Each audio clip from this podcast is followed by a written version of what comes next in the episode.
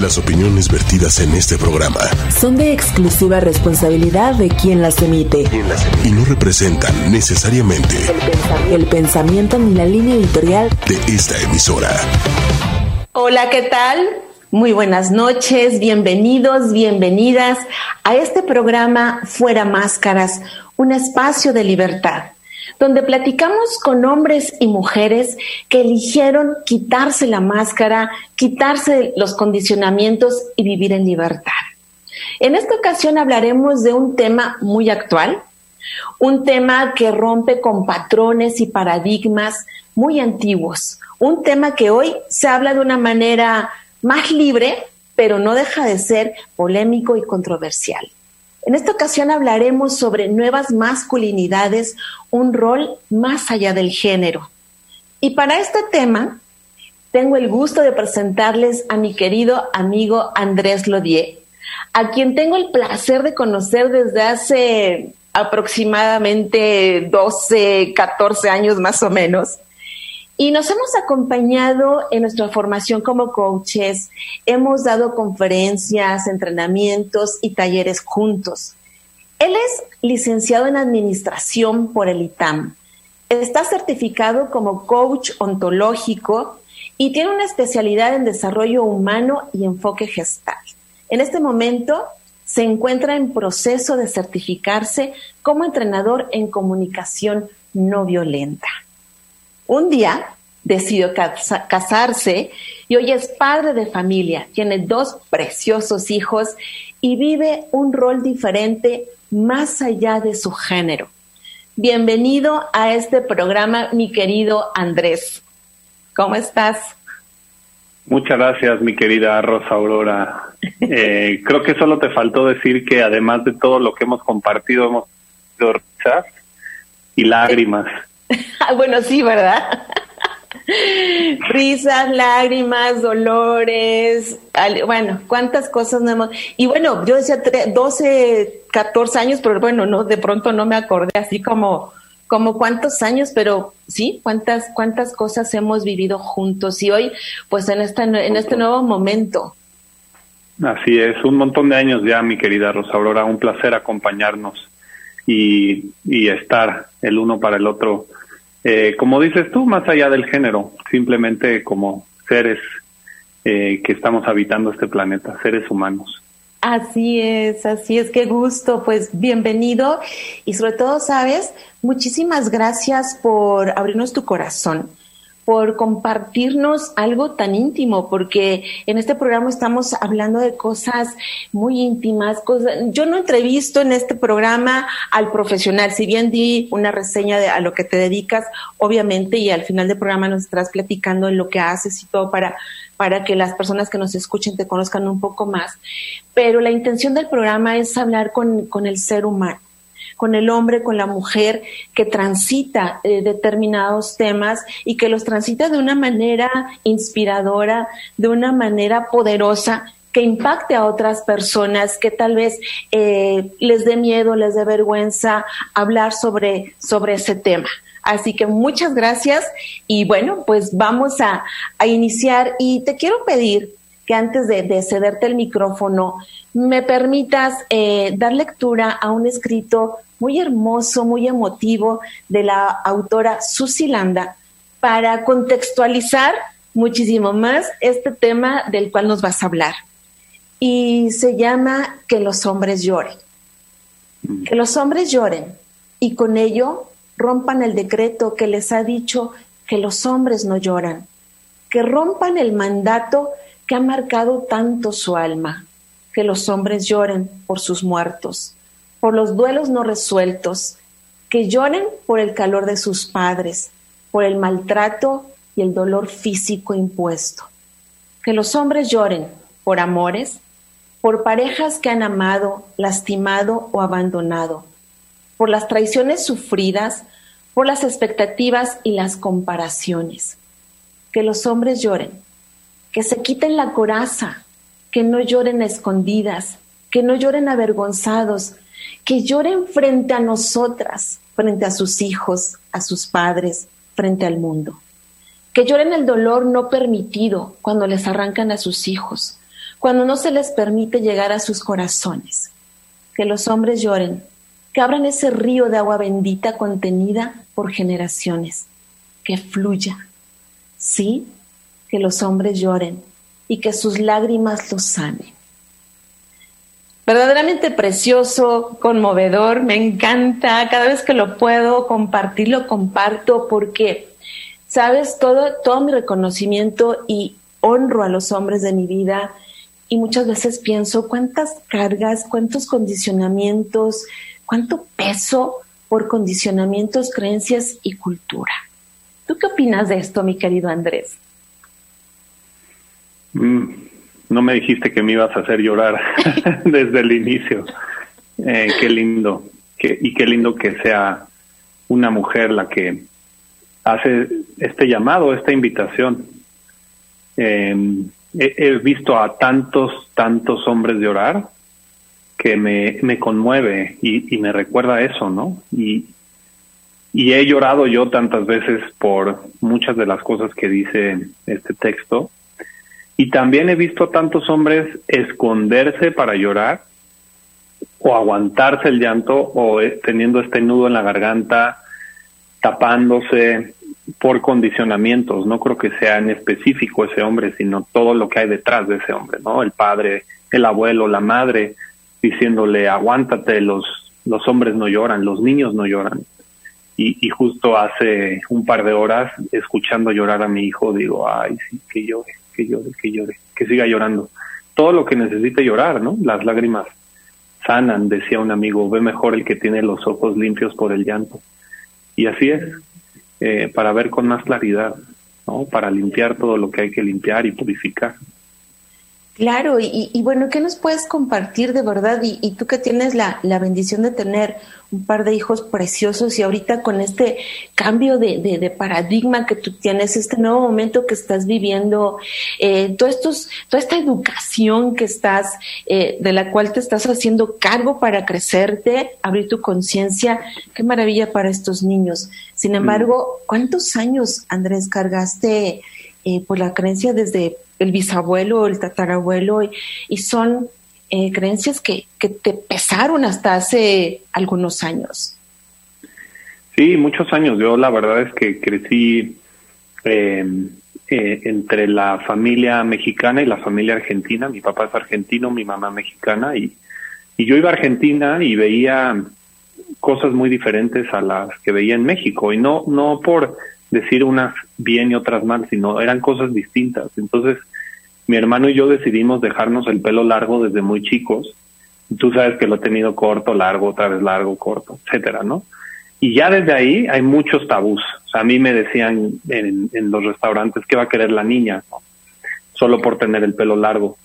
Y pues era, era güerito, ¿no? Y decían la güerita que va a querer y este, y porque no desarrollaba todavía como ciertos rasgos que se asocian con con ser hombre, ¿no? ¿no? Sí, Sí, sí. Y entonces, este, pues yo llegaba a casa de mi abuelo en México con el pelo largo después de ir a jugar fútbol y así llegaba con mi uniforme de fútbol y veía a todos los adultos, hombres de traje, de corbata y yo decía como que no no sentía que pertenecía, ¿no? Por por todo esto que pues que sí son son elecciones personales y muy respetables, sin embargo yo decía, pero ¿por qué no? Si, si estamos conviviendo en familia, este, ¿por qué tanta formalidad o por qué todos como con ciertas em, como formas de presentarse al mundo, ¿no? Y entonces, este, pues poco a poco fui desarrollando mi propia forma y, y no tanto la que socialmente era aceptable, ¿no? Entonces, creo que sí es algo que viene desde chico y que sí me ha costado y que sí ha sido difícil, ¿no? Este, que sí ha sido todo un reto, porque pues por lo que implica en una sociedad mexicana, ¿no? En la sociedad mexicana. Cuando no se te sentías perteneciente, digo, el, el, sentirnos pertenecientes a un, a un grupo eh, nos hace hacer muchísimas cosas, esconder mucho de nuestros quereres, nuestras pasiones, de nuestros gustos. Y toca decir, no sé, tú no te sentías como parte de. Eh, ¿Qué desarrollaste ahí o qué hiciste como para que no... Me, dices que fue una elección desde muy pequeño el, empezar a desarrollarte libremente. Sí. ¿Qué fue lo que te apoyó ahí como para no hacer cosas fuera de lo que tú querías? Muy interesante, muy buena pregunta, porque me acuerdo que mi hermano y yo nos queríamos pintar el pelo de negro, éramos muy güeros, éramos casi albinos, yo más que él, y queríamos pintarnos el pelo de negro para pertenecer, o sea, queríamos ser como la mayoría, ¿no? En este país eh, encanta que la, la, mayoría de la gente tiene el color de piel más oscura que yo y el color de pelo también. Y, y este, y yo creo que lo que ahí me sirvió fue tener mi familia de Argentina, donde de alguna forma, pues yo tan chiquito no distinguía, ¿no? Como las diferencias, solo veía que había gente diferente, nada más. Y eso me, me permitió como sentirme parte allá, ¿no? Y, y este, y, y me acuerdo mucho en los paseos de la escuela, cuando era chiquito, que solo salía del autobús, me bajaba del autobús y ya había muchas miradas hacia mí solo por el hecho de tener el pelo muy güero, porque era muy güero. Y había unas compañeras del salón que eran güeras. Y entonces éramos como, como que imanes para las miradas, ¿no? Y no era nada que hiciéramos, no era nada que, que mostráramos, simplemente por el físico. Entonces, sí en algún momento fue como muy complejo, ¿eh? como, como que fue, fue complicado para mí. Y, y me agarraba mucho como de esta parte de Argentina que, pues era como yo yo me sentía ya más normal porque pues sí se en, en, Argentina hay más gente parecida a mí, ¿no? y entonces yo pasaba desapercibido y me gustaba pasar desapercibido, ¿me explico? Oye, pero aquí en México, o sea, güero y con el cabello largo, como dices, y aparte rasgos muy, muy delicados, muy, muy finos.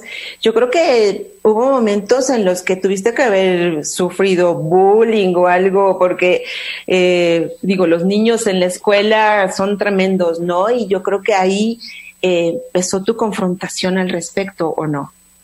Sí, sí, lo que más me acuerdo es en la calle, ¿no? Que una vez iba iba caminando y hasta chiflidos me llevé de, de que yo era la güerita que iba caminando por la calle, ¿no? De este, albañiles.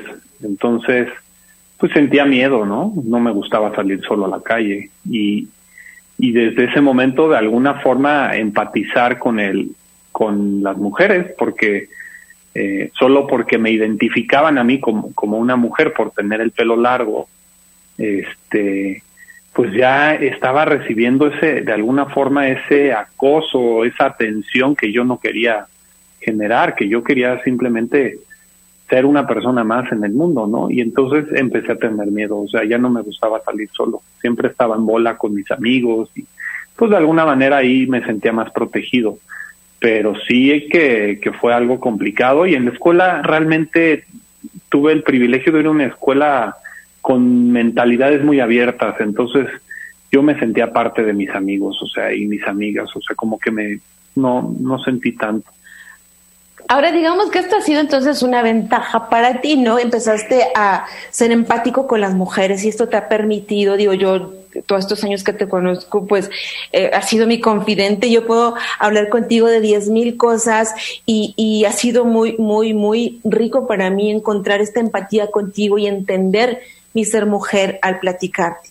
Sin embargo, como tú lo acabas de decir, o sea, aquí en México, el estereotipo, el macho mexicano y todo esto, yo creo que ha sido una, un, pues una limitante impresionante esto que acabo de leer, ¿no? Que los hombres lloren y que tú dices, se esconden, se aguantan, tienen el nudo en la garganta y no, y no muestran toda esta sensibilidad y de cuántas cosas se pierden.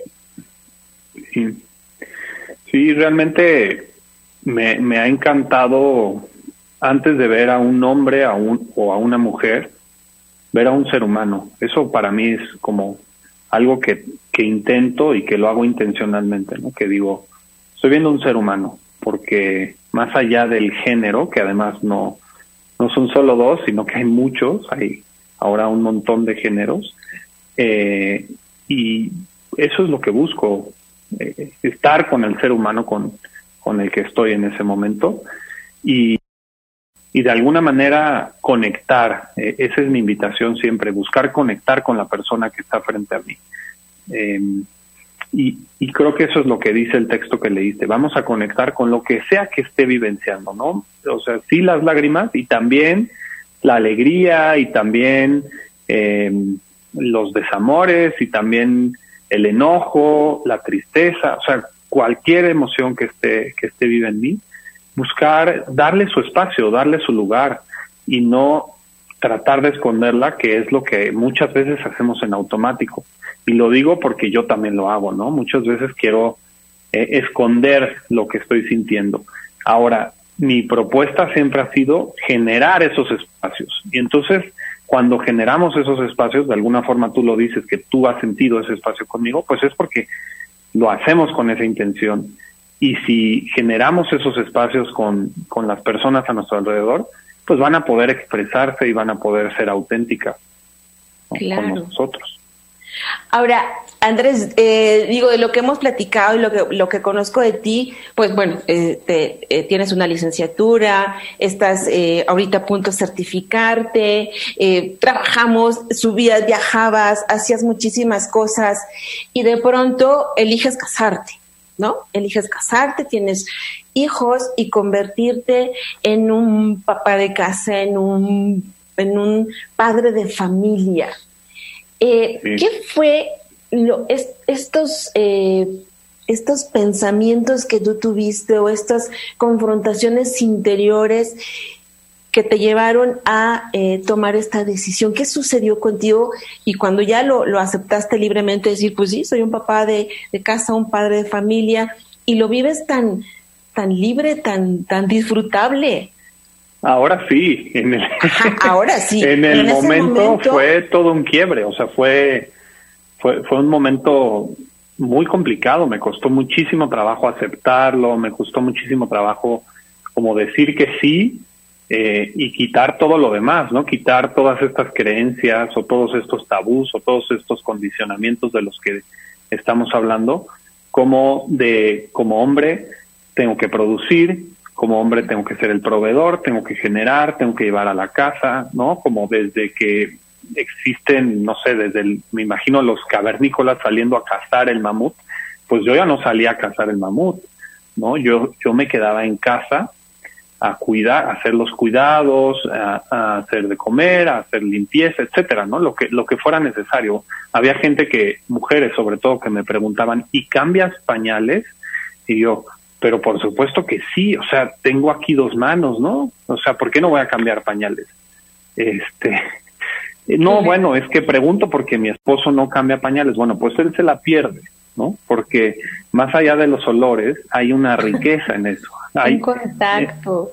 hay algo increíble que de lo cual muchos hombres están perdiendo y a los cuales yo invito a a romper con esas ideas, con esas creencias, porque solo tú lo construyes como tú quieras, ¿no? Entonces sí fue, sí fue un momento difícil y fue cuestionarme muchas cosas, ¿no? ¿Nos puedes platicar un poquito de, ese pre la decisión, como esta historia de estos, demonios, todo esto que te agolpaba. Cuéntanos un poquito ahí. Claro, claro, pues yo estaba, como tú sabes, dándole la vuelta a México, dando entrenamientos. En algún momento se presentó la posibilidad de ir a, dar un entrenamiento a España, o sea, eh, yo ya fui a dar uno en California, entonces ya estaba así como, wow, voy a ser famoso, ¿no? Así, con estas ideas que, que tenía en ese momento, y muy válidas también, ¿no? Como que yo, yo le aplaudo y lo reconozco a, a esa parte de mí que, que quería esa, pues como de alguna forma esa fama, ese reconocimiento,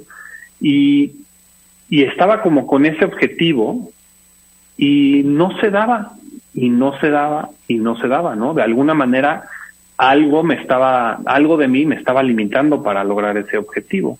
Y en ese momento, eh, Marcelo, mi hijo mayor, cumplía, iba a cumplir un año y fue cuando en pareja tuvimos una plática muy, muy importante, mi esposa y yo, Sarbel, que fue, pues, güero, este, si no se da, eso me decía ella, si no se da, pues yo creo que hay que hay que replantearnos todo. Y yo decía, pero replantearnos qué, ¿no? Pues replantearnos eh, si, si lo que yo puedo proveer eh, o lo que tú puedes proveer le va a dar mayor bienestar a la familia. Deja las cantidades, eso no importa. Lo que importa es el bienestar para la familia.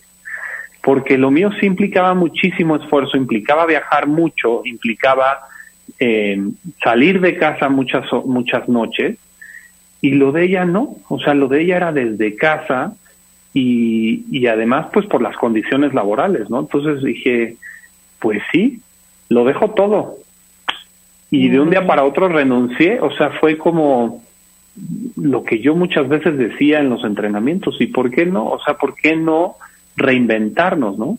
Y fue desde ahí como soltarlo completamente y decir, ya está. Y, y, y fue, lo, lo más difícil fue como lidiar con el ego, ¿no? El ego que quiere obtener, lograr, ¿cómo no voy a lograr esto? Si yo soy súper necio y yo consigo lo que yo quiero, ¿no?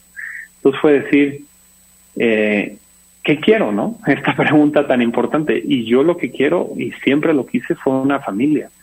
Y si sigo con este propósito, este objetivo tan ciego ante los demás factores, ante los demás elementos en juego, voy a perder esto que siempre he querido, ¿no? Esta familia que ya tengo, que siempre he querido. digamos, que, digamos que aquí priorizaste, Andrés, porque, porque pusiste, o sea, ¿cuál es mi propósito de vida? ¿No? Y aquí es mi familia. Yo, yo te recuerdo que siempre me decías que querías tener hijos, ¿no? Y bueno, cuando nacieron tus hijos preciosos, pues me imagino que, que, que fue más eh, puntual tu propósito de vida. Y esto que dices de, del ego, o sea, que qué fuerte para ti, porque dices, de un día para otro renuncié. Pero me imagino que hubo un tiempo eh, complicado, ¿no? En donde a lo mejor entraste en duda Claro, fue un proceso. O sea, yo digo, de un día para otro renuncié, pero realmente es un proceso, ¿no? O sea, sí la decisión se toma un día, sin embargo, todo esto lleva un proceso, ¿no? Y asimilarlo, ¿no? O sea, como darme cuenta de, y ahora qué sigue, ¿no? Porque este, yo te, yo te contaba que Marcelo tenía un año, ¿no? Y iba a cumplir un año y, y mucho la plática era, ¿Y dónde vas a estar cuando sean sus fiestas de cumpleaños? Cuando camine por primera vez, cuando diga sus primeras palabras. Vas a estar en Tlaxcala, vas a estar en Puebla, vas a estar en Santillo, vas a estar en no Ciudad de México. ¿Dónde vas a estar cuando eso suceda? Y yo dije, no, yo aquí quiero estar, ¿no? Aquí es donde quiero estar. Y eso para mí fue como muy claro, ¿no? Fue algo que no viene tanto como de acá, sino más como de, de esta parte, ¿no? Como algo mucho más intuitivo y que también lo veo ya de, desde lejos como un regalo, ¿no? Como un regalo el hecho de que mi esposa pueda eh, tener un trabajo que nos permita y que me haya permitido a mí soltar esta parte. Y sí fue un proceso, eh, muchas noches así en vela, que no podía dormir, hablar con mucha gente que quiero, este, cuestionármelo todo, cuestionarme, eh, sí, mi masculinidad, ¿no? O sea, como no, no voy a ser tan hombre, etcétera, etcétera. Todas estas ideas que empiezan a, a rondar por mi mente y, y en algún momento me puse completamente en paz y cuando elegí ponerme en paz fue, si me pongo en paz, es en paz. No, no voy a estar como con estos fantasmas. ¿A, qué te refieres? Y si nos puedes platicar un poquito yo para que a todos nos quede más claro el ponerme en paz. ¿Qué, qué fue eso que tú hiciste que te puso en paz? Como soltar todas estas expectativas o todos estos apegos de eh, un hombre tiene que, y ahí le puedes poner todas las, ¿no? Todos los enunciados que tú quieras, proveer, generar, lograr, eh, lo que tú quieras, ¿no? Y, y este no es mi lugar, etcétera, etcétera. Soltar con, soltar esas ideas, ¿no? Que, que además mi modelo más cercano, mi papá, pues siempre trabajó de 7 de la mañana a 7 de la noche, ¿no? Entonces eso era lo que yo tenía aprendido, lo que yo pensaba que yo iba a hacer. Sin embargo, yo desde mucho tiempo antes ya había enfilado con un camino distinto, porque si bien dices que estudié la licenciatura en administración, después le di la vuelta y me dediqué al desarrollo humano. Y cuando me dedico al desarrollo humano, me empiezo yo a cuestionar muchas cosas.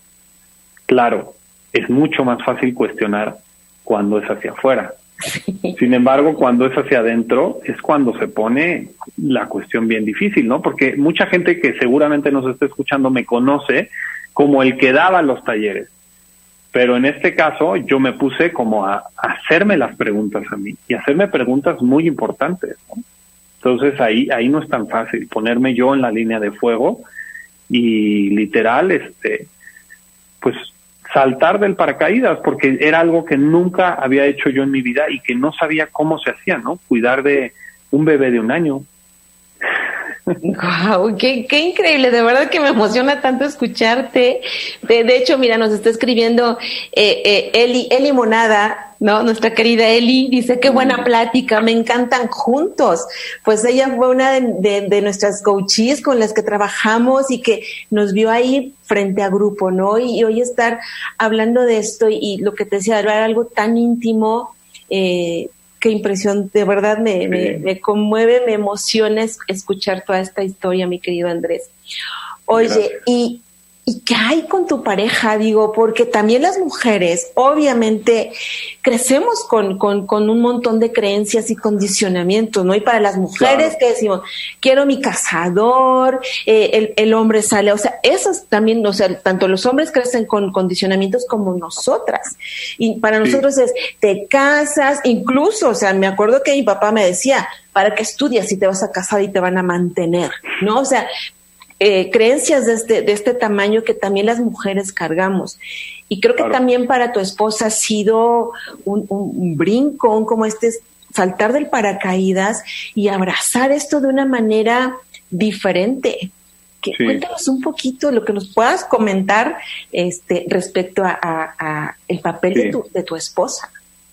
Pues eh, ella yo creo que desde antes ya también tenía un trabajo personal eh, bastante bastante largo y ese trabajo personal la llevó a buscar un hombre no no que le fuera un proveedor.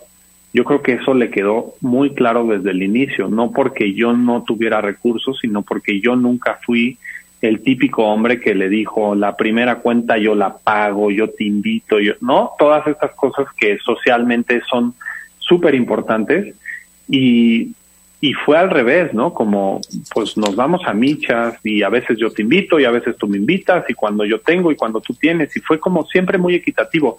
Y yo creo que eh, la parte del bienestar de la familia, en ese entonces pareja, se da no solo por lo que se aporta económicamente, muchas veces se cree que solo se puede aportar económicamente. Sin embargo, yo veo muchas personas que se dedican al hogar que lo que aportan es valiosísimo y eso no, no se cuantifica. Sin embargo, es un trabajo inmenso y ahí me quito el sombrero, ¿no? Ante muchísimas personas que en este país eh, generalmente se asocia a las mujeres que se dedican a hacer esa, ese trabajo no remunerado, agotador, que, que puede ser, ¿no? Exhaustivo porque nunca termina, nunca termina. Y en ese sentido lo platicamos muchas veces y ella lo tenía como muy claro y también lo fue acomodando, ¿no? Es este proceso donde, donde de alguna manera ella se volvió la responsable de la carga financiera, lo hemos ido acomodando juntos. No es que yo de, de, de la noche a la mañana dejé de generar, ¿no? Sino que ha sido todo un proceso y que de pronto yo también trabajo y conforme pasa el tiempo yo tengo más tiempos y más espacios y voy haciendo otras cosas. Sin embargo, pues sí sigue siendo la, responsable de, de la parte económica en un alto porcentaje en la relación y yo estoy muy claro que eso no la hace a ella más ni menos, al contrario, y, o sea, más ni menos mujer, al contrario, yo la veo como se entrega a nuestros hijos con ese amor, con ese cariño, con esa ternura, con eso que yo jamás voy a lograr. O sea, sí hay una conexión enorme entre entre mis hijos y, mi esposa que yo digo, ojalá yo tuviera el 15% de eso, ¿no? Porque no lo voy a lograr nunca porque es la mamá y eso eso no lo puedo hacer por más con Marcelo desde que tenía un año. Wow, ok. Qué hermoso, qué hermoso. Así que, bueno, ha sido algo hablado, compartido, eh, trabajado y me imagino que ha habido momentos de, de quiebre, ¿no? Momentos en los que dices, a ver, yo me quiero quedar en casita y tú sal o no sé cuántas situaciones de quiebre. Pero mira, quiero preguntarte algo un poco, este, tal vez incómodo, ¿no? Pero te recuerdo perfecto estando en los entrenamientos y todo, y como dices, alto, güero, ojo verde, pues era, incluso recuerdo que muchas personas iban a los talleres por ver a Andrés Lodier. el guapo Andrés y todo. Y de pronto tú dices, decido, elijo, priorizo mi familia, no quiero estar en otro país o en otra ciudad perdiéndome, eh, trabajando y perdiéndome un evento de mi hijo, lo eliges, estás en casa, disfrutas. Pero ¿qué pasa, Andrés, con esta parte que también tú disfrutabas muchísimo y que yo creo que todos los seres humanos, el ser eh, reconocido, eh, el ser halagado, visto, pues nos da una caricia al alma, una, una caricia al corazón. ¿Qué pasa contigo en este aspecto? Sí, pues sí es una parte que de alguna manera extrañaba, sí es una parte que, que me daba pues un apapacho como de lograr, como de ser reconocido, como de tener este pues sí sentir que, que podía dar algo a las personas, ¿no? Y, y este dar algo a las personas lo resignifiqué y lo resignifiqué a través de mi familia, porque también digo, cómo eh, la sociedad en la que vivimos o el sistema en el que vivimos eh, valora mucho más que des algo como más tangible y no tanto los intangibles, ¿no? Se valora mucho menos eh, cambiar un pañal que terminar un taller para 50, 200 personas, ¿no? Eh, se valora mucho más eso que haber logrado que tu hijo este comiera aguacate por primera vez, ¿no? O que no, o que tu hijo camine, ¿no? cuando cumplió un año o que dejara el pañal, por ejemplo, eso no eso no es tan valorado y no es tanto el, el, el objetivo alcanzado, sino todo ese proceso. Yo yo creo que esos esos procesos que podemos vivir con nuestros hijos e hijas son un regalo de la vida. Eh, tú lo puedes, tú lo puedes, tú lo sabes, Rosa Aurora, porque ahora tus hijas están por todo el mundo, ¿no? Haciendo sus cosas. ¿Y cuánto darías por regresar a ese momento donde la viste caminar por primera vez, ¿no? Aurora.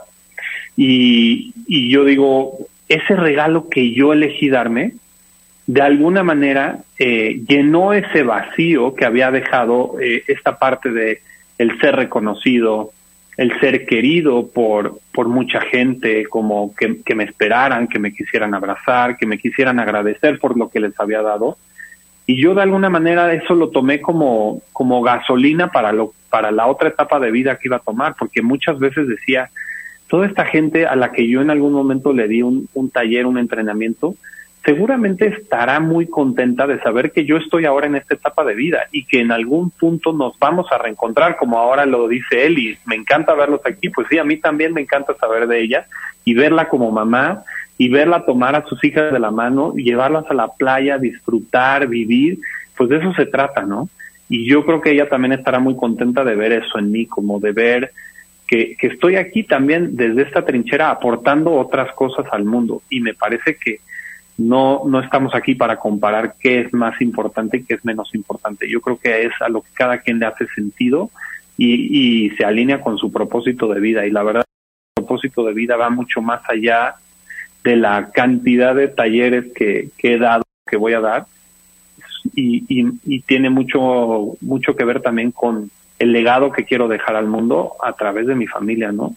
Y si mis hijos algún día eligen tener hijos o hijas, pues qué bueno, y si no también, porque yo voy a estar ahí para apoyarlos, voy a estar ahí para entenderlos, acompañarlos, ¿no? Qué maravilloso lo que nos dices. Y, y sabes que, eh, Andrés, esto que dices que es tan poco valorado el cambiar un pañal, el, hacerle comer aguacate a tu hijo, el enseñarle a comer bien, y es poco valorado en hombres y en mujeres, ¿no? Sin embargo, fíjate el que tú atiendas a tus hijos, lo que puede impactar en, en, ese, en ese niño, en esa niña y ser mujeres, o sea, cómo, cómo van creciendo. Es muy diferente sí. un niño que ha sido atendido, amado, cuidado, reconocido, escuchado. Y más, te decía, con la educación que tú estás adquiriendo y todo esto, nos vas a hablar en un momentito, esto de crianza con empatía, todo esto que has ido descubriendo, porque no nada más te quedaste, digamos, a cambiar un pañal, sino te has ido preparando para saber cómo hacerlo, cómo acercarte a tus hijos, cómo escucharlos. Sí. Entonces, como decías, o sea, sí cerrar un taller para 50, 200 personas, pero tal vez hablamos muchas cosas hacia afuera, no es más fácil confrontarlo. Pero cuando entras en esta conciencia, en esta autorreflexión, ahí viene lo bueno. Y entonces es cuando viene la congruencia del trabajo que hacemos. Y seguro que esta charla, Andrés, y esto que tú haces, y, también este círculo de hombres del cual también nos vas a platicar en unos momentitos, que estás abrazando a todos estos hombres que están viviendo situaciones eh, similares, estos hombres que, que no terminan de, de, disfrutar lo que, el regalo que, que les da la vida. Así que de verdad que qué hermoso esto que nos estás diciendo. Y para continuar, quiero eh, nada más aquí rescatar dos puntos muy importantes que nos has compartido. Tu propósito de vida ha sido lo que te llevó a tomar esta elección tan importante, dejar esto para tomar esto, ¿no? Caminar sobre esta, sobre esta línea. Y la otra, muy importante, resignificar esto que estoy eligiendo, ¿no? Y eso creo que elimina el ego y crece al ser y abre conciencia. Creo que estos dos puntos son muy importantes de resaltar. ¿Qué otro nos dirías que ha funcionado para que tú te vivas de esta manera tan plena en este rol que estás viviendo en este momento? Creo que durante los entrenamientos que tú y yo estuvimos facilitando muchos años, durante esos talleres, yo escuché, y yo creo que tú también, mucho dolor, mucho, mucho dolor mucha violencia en las familias y ahí sí quiero ser muy puntual. Casi no escuché hombres eh, quejándose de la violencia, escuchaba mujeres. Tristemente en este país eh, ocurre la, violencia hacia las mujeres y, y para mí es motor, ¿no? Como yo ya no quiero escuchar eso. Yo ya no quiero que mis hijos escuchen eso si en algún momento eligen hacer algo parecido a lo que yo hago quisiera que, escucharan otras cosas, ¿no? Que escucharan que, que no saben qué hacer con su vida, que están perdidos, que, que, que quieren emprender un negocio, pero que esto de la violencia ya no sea algo de cada día. Y ese para mí siempre fue un motor y yo dije, pues si tengo hijas, qué gran oportunidad. Y si tengo hijos, qué gran oportunidad. Porque estos hijos son los que van a convivir con otras niñas que están allá afuera en el mundo y que en algún momento se van a convertir en mujeres. Y que mm, desde lo que yo pueda eh, ser ejemplo, desde lo que yo pueda mostrarles con, con, con quien yo soy, eh, porque no les muestro nada a través de mis acciones, sino a través de quién soy yo, ellos de alguna forma van a acompañar a las mujeres de su vida más allá de que elijan o no casarse, de que elijan o no formar una familia, a las mujeres que les rodeen, que las traten como merecen, con respeto, con amor, con cuidado, con ternura, y que podamos en algún punto erradicar esta violencia hacia las mujeres que se ha repetido por muchos años en nuestro país. Y ojo, violencia no significa golpear, hay muchas formas de violencia. ¿no? Entonces, eh, esto ha sido para mí un motor en mi vida eh, sí eh, lo que tú dices, resignificar, dejar un poco de lado el ego, que ese aparece a cada rato y que va a seguir apareciendo y sin embargo es como, ¿cuál es mi propósito otra vez, no? Para poder resignificar cuál es mi propósito y conectarme con ese propósito, porque en verdad es que el día que yo me muera, yo lo que quiero es llevarme experiencias de vida y haber contribuido, aunque sea un poquito, en la vida de otras personas, haber dejado algo, un granito de arena lo demás es lo de menos, ¿no? O sea, ¿qué, más me voy a llevar? No me voy a llevar nada más que experiencias, ¿no? Claro. Imagínate esos, esos niños, bueno, aparte de, de, acompañar, bueno, tus hijos, Marcelo, Mariano, aparte de poder empatizar con las mujeres, acompañarlas, pero también ellos, el permitirse llorar, expresar, eh, divertirse, quebrarse, no, bueno, pues Imagínate, yo estoy también completamente convencida que este tipo de educación es el que nos va a llevar a erradicar violencia y hacer muchas cosas diferentes en, en nuestro país. Así que qué, qué maravilloso, Andrés, todo esto que nos, que nos compartes. Y cuéntanos un poquito de, de tu día a día, cómo, cómo es tu vida ese día a día. Es un caos. a veces te he escuchado al borde así de ya no puedo más, pero en cualquier, en, cualquier aspecto a veces tenemos momentos de, de y desesperación, ¿no? Pero Por supuesto, como, como muchas otras personas, hay veces que quiero salir corriendo, ¿no? Y digo, ya, esto es demasiado, ¿no? Como, eh, como que está bueno esto de que, que sean libres y se expresen, pero a veces estaría bueno poderle bajar el volumen o, o como aquí en las aplicaciones que le puedes poner mute al micrófono, silenciar el micrófono.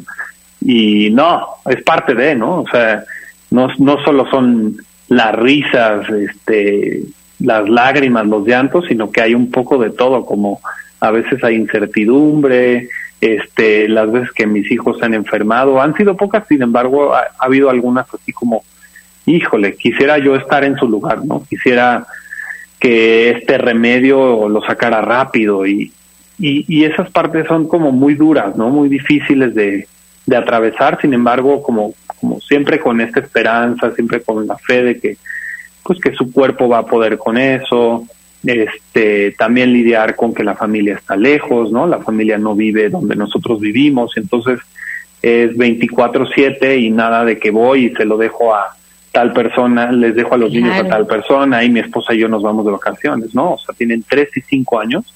Este, tú sabes que hoy venimos a una cena y al rato va a seguir la cena después de esta entrevista. Y mi hijo, el grande, no quería que nos fuéramos, o sea, le, le cuesta trabajo porque estamos muy pegados todo el tiempo, porque realmente no, pues con todo esto de la pandemia y con que vivimos lejos de la familia, pues no salimos, ¿no? Somos muy caseros. Entonces la vez que llegamos a salir, es así como, no, ¿cómo creen? No se van a ningún lado, ¿no? Y aún así lo hacemos porque creemos que es importante. También es importante que aprendan a soltarnos poco a poco, a ser cada vez más autónomos, responsables y bueno, el día a día puede ser así como una pelota, eh, acabamos de adoptar una perrita, entonces este que jueguen con la perrita, la perrita los muerde porque es muy bebé, este ir a pasear al campo, a la naturaleza, este eh, perseguirlos para que se sienten a comer, que no quiero comer esto, que ya quiero mi helado, que si va a haber helado, que no va a haber helado. Entonces, a veces la hora del baño ya llegamos mi esposa y yo así agotados, así de ya no quiero saber nada de ti. Y ese cansancio es el que muchas veces traiciona, ¿no? Y, y, y, esa, y esas partes son como las más duras, ¿no? La hora del baño y perseguir chamacos para que se bañen. Y hay veces que decimos, ay, bueno, no te bañes. Total, no pasa nada si no te bañas un día y ya este pues un poco así es el día a día terminar cerrar la noche como con un pequeñito espacio de pareja si no es que alguno de los dos se queda dormido antes. Y ese espacio de pareja pues muchas veces es como pues conectar entre nosotros para ver cómo estamos no y agotado agotada este platicar un poquito de nuestro día ponernos al corriente y listo, a dormir para que al día siguiente tengamos energía. Eso ha sido algo muy importante desde que empezó lo de la pandemia. Hemos decidido que descansar, que el cuerpo descanse es muy importante. Entonces nos hemos dado ese chance de dormir incluso más de ocho horas a veces, ¿no? Nosotros. Ellos sí duermen mucho más de ocho horas, ¿no? Pero ese momentito en que se duermen y que dices, ay, gracias Dios existe, ¿no? Ah, Qué rico, ¿no? Y ahora qué voy a hacer con todo este tiempo? Y a la media hora ya estoy agotado, ya me quiero dormir. Andrés, y ahorita que tocas ese punto de pareja, eh, ¿cómo es cómo es vivir tu, tu, tu, relación de pareja desde, desde este rol que tú que tú vives en este momento? ¿Hay diferencia? ¿No hay? ¿Cómo que nos puedes compartir al respecto? ¿Y qué puedes, qué puedes compartirnos de, de crecimiento también como para, digo, porque o la mujer trabaja en casa o el hombre trabaja en casa, pero también eh, la relación de pareja, pues es algo muy importante cuando ya eres padre y tienes eh, responsabilidades diferentes. Pues nunca, nunca he vivido otro matrimonio, así que para mí es algo muy normal. Sin embargo, hay veces que mi esposa está en juntas y que hay que estar casi casi que la casa se vuelve un santuario, ¿no? Y nadie grita y bueno, ya ella ya sabe que es imposible eso, pero de que me manda un mensaje, guarden al perro que está ladrando o ya se subió Marcelo y quiere abrir la puerta, entonces es como casi casi blindar para que ella pueda trabajar, como darle el espacio que necesita, cuidar mucho su espacio y su tiempo y, y de pronto es mucha comunicación en cuanto a los dineros, ¿no? Porque, por ejemplo, este, yo, no sé, sacar dinero, pero no hay dinero en la cuenta y, yo voy a hacer estos pagos, pero necesito dinero y esta parte así como créanme, hombres, que las mujeres saben administrar muy bien el dinero. Yo soy un caos. Si yo tengo dinero en mi cartera, se acaba así rapidísimo. Y si se lo doy a ella, dura como cinco años.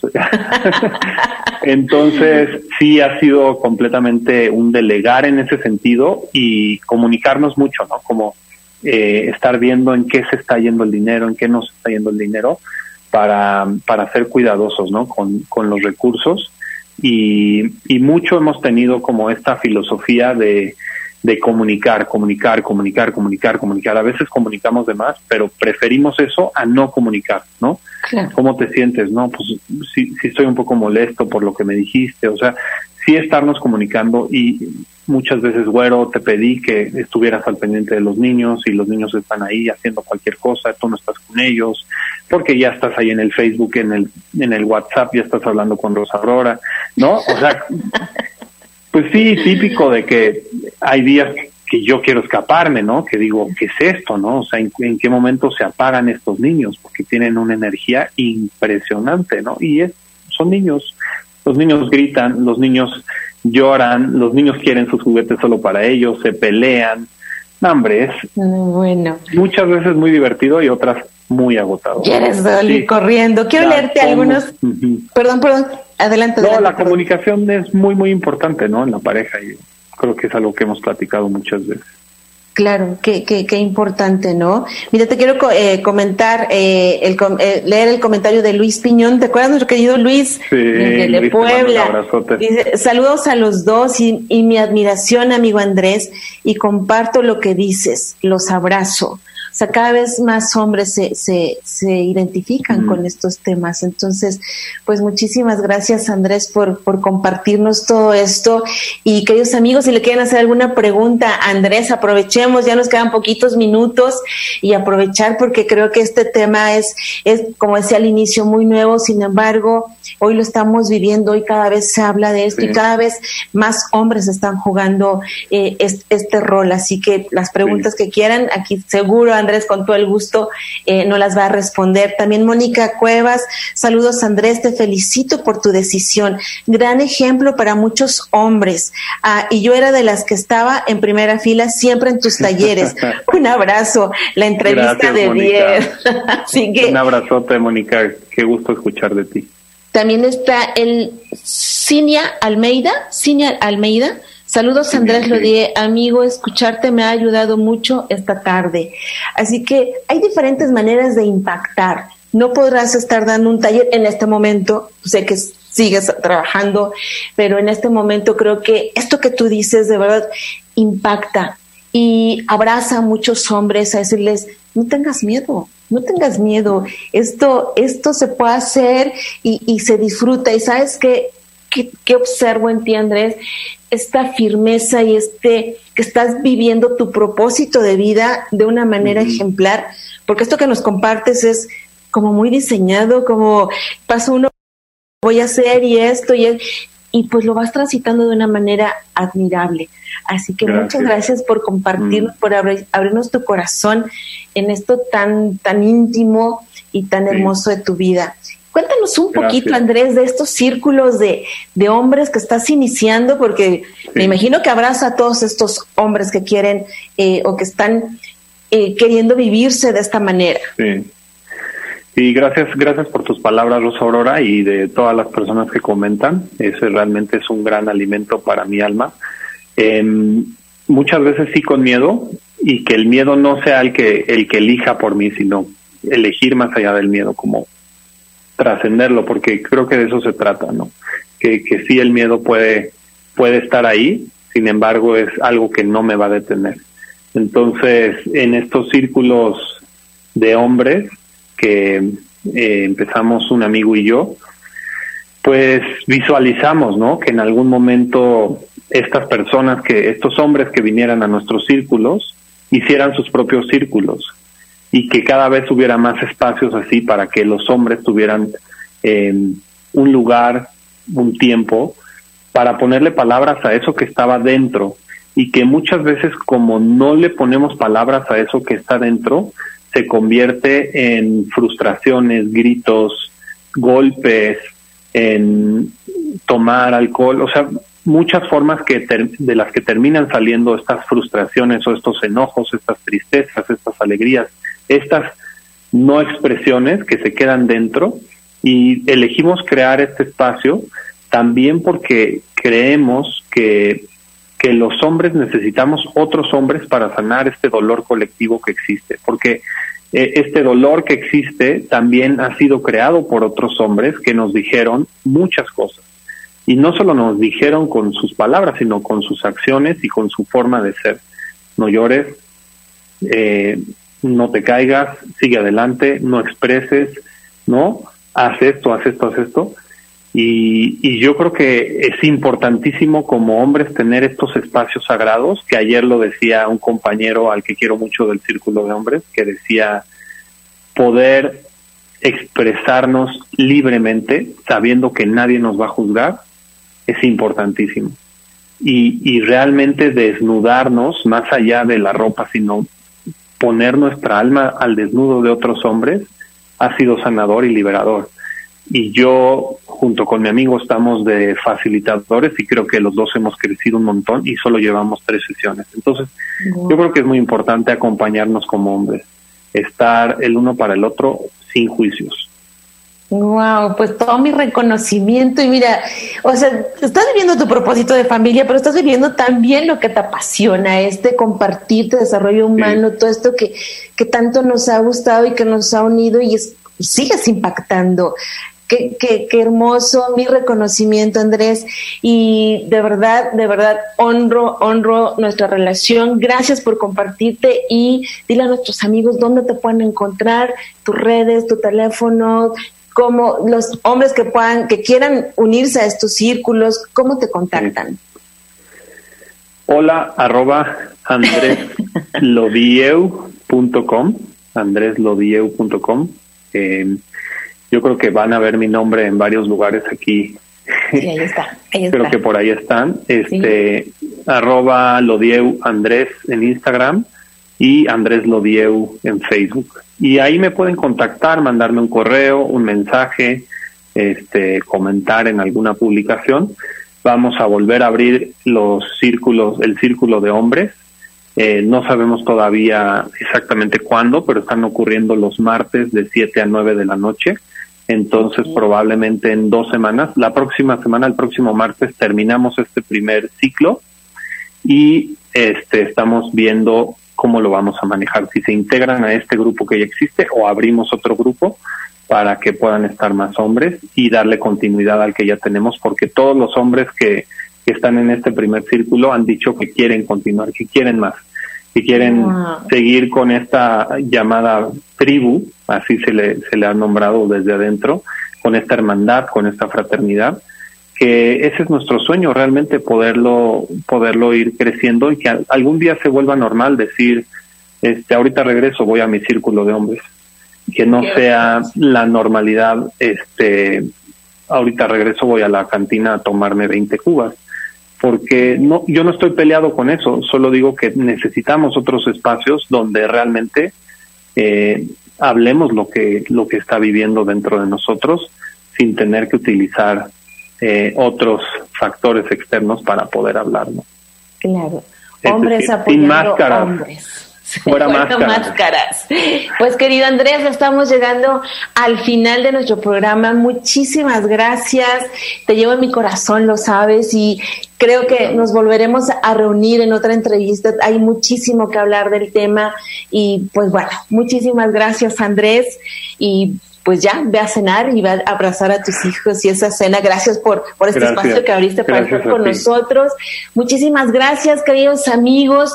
Y pues fuera máscaras, un espacio de libertad.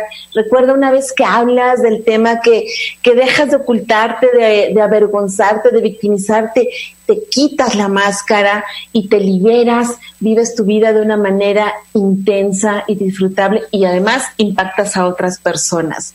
Y nos vemos en la próxima entrevista, el próximo miércoles 18 de agosto, con el tema infertilidad. Lo que más deseo es un hijo. Con mi querida amiga Ale Juárez, ella es angeloterapeuta, pero ya sabes que entrevistamos a eh, al ser humano, no a la, no a la profesionista y ella eh, no pudo tener hijos y optó por la adopción, así que es un gran tema también y va a ser muy enriquecedor para todos escucharla. Así que nos vemos el próximo 18 de agosto, 8 de la noche.